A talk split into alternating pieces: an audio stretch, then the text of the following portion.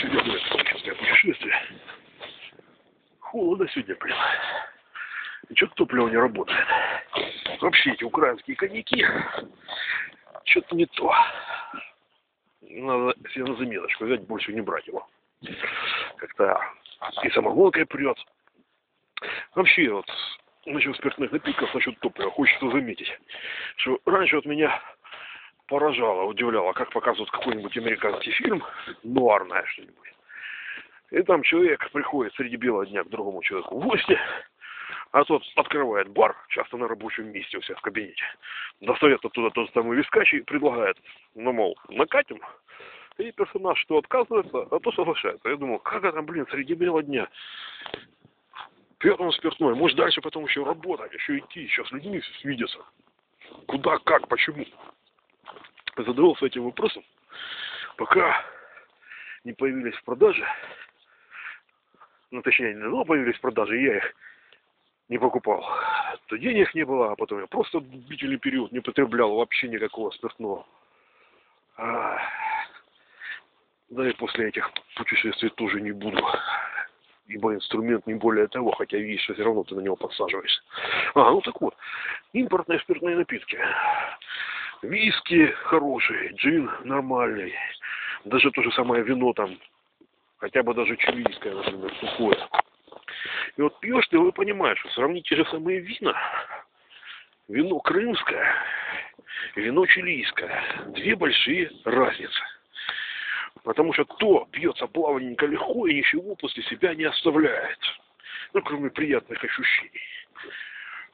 Опять-таки, если ты пьешь в норму, и под, умеешь подавлять себе это плебейское желание догнаться. Вот повторю это словосочетание. А крымское после этого пробуешь, и ты чувствуешь сразу вкус спиртяи. Ну, сразу же. Вот то пьется, чувствуешь вкус вина, а тут сразу какой-то спиртовой, блин, привкус. Фу. И потом голова после него болит и крутится, и прочая та же самая фигня. Особенно то, что народ у нас любит высыпать именно не по сухому, а по полусладкому, например, или вообще по сладкому. Сладкоежки, блин.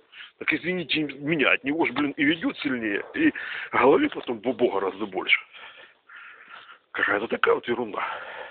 То же самое любят говорить, вот, часто местные тут человеки, водка, это такой чистый продукт, а вискач, а там вообще самогон, там трава.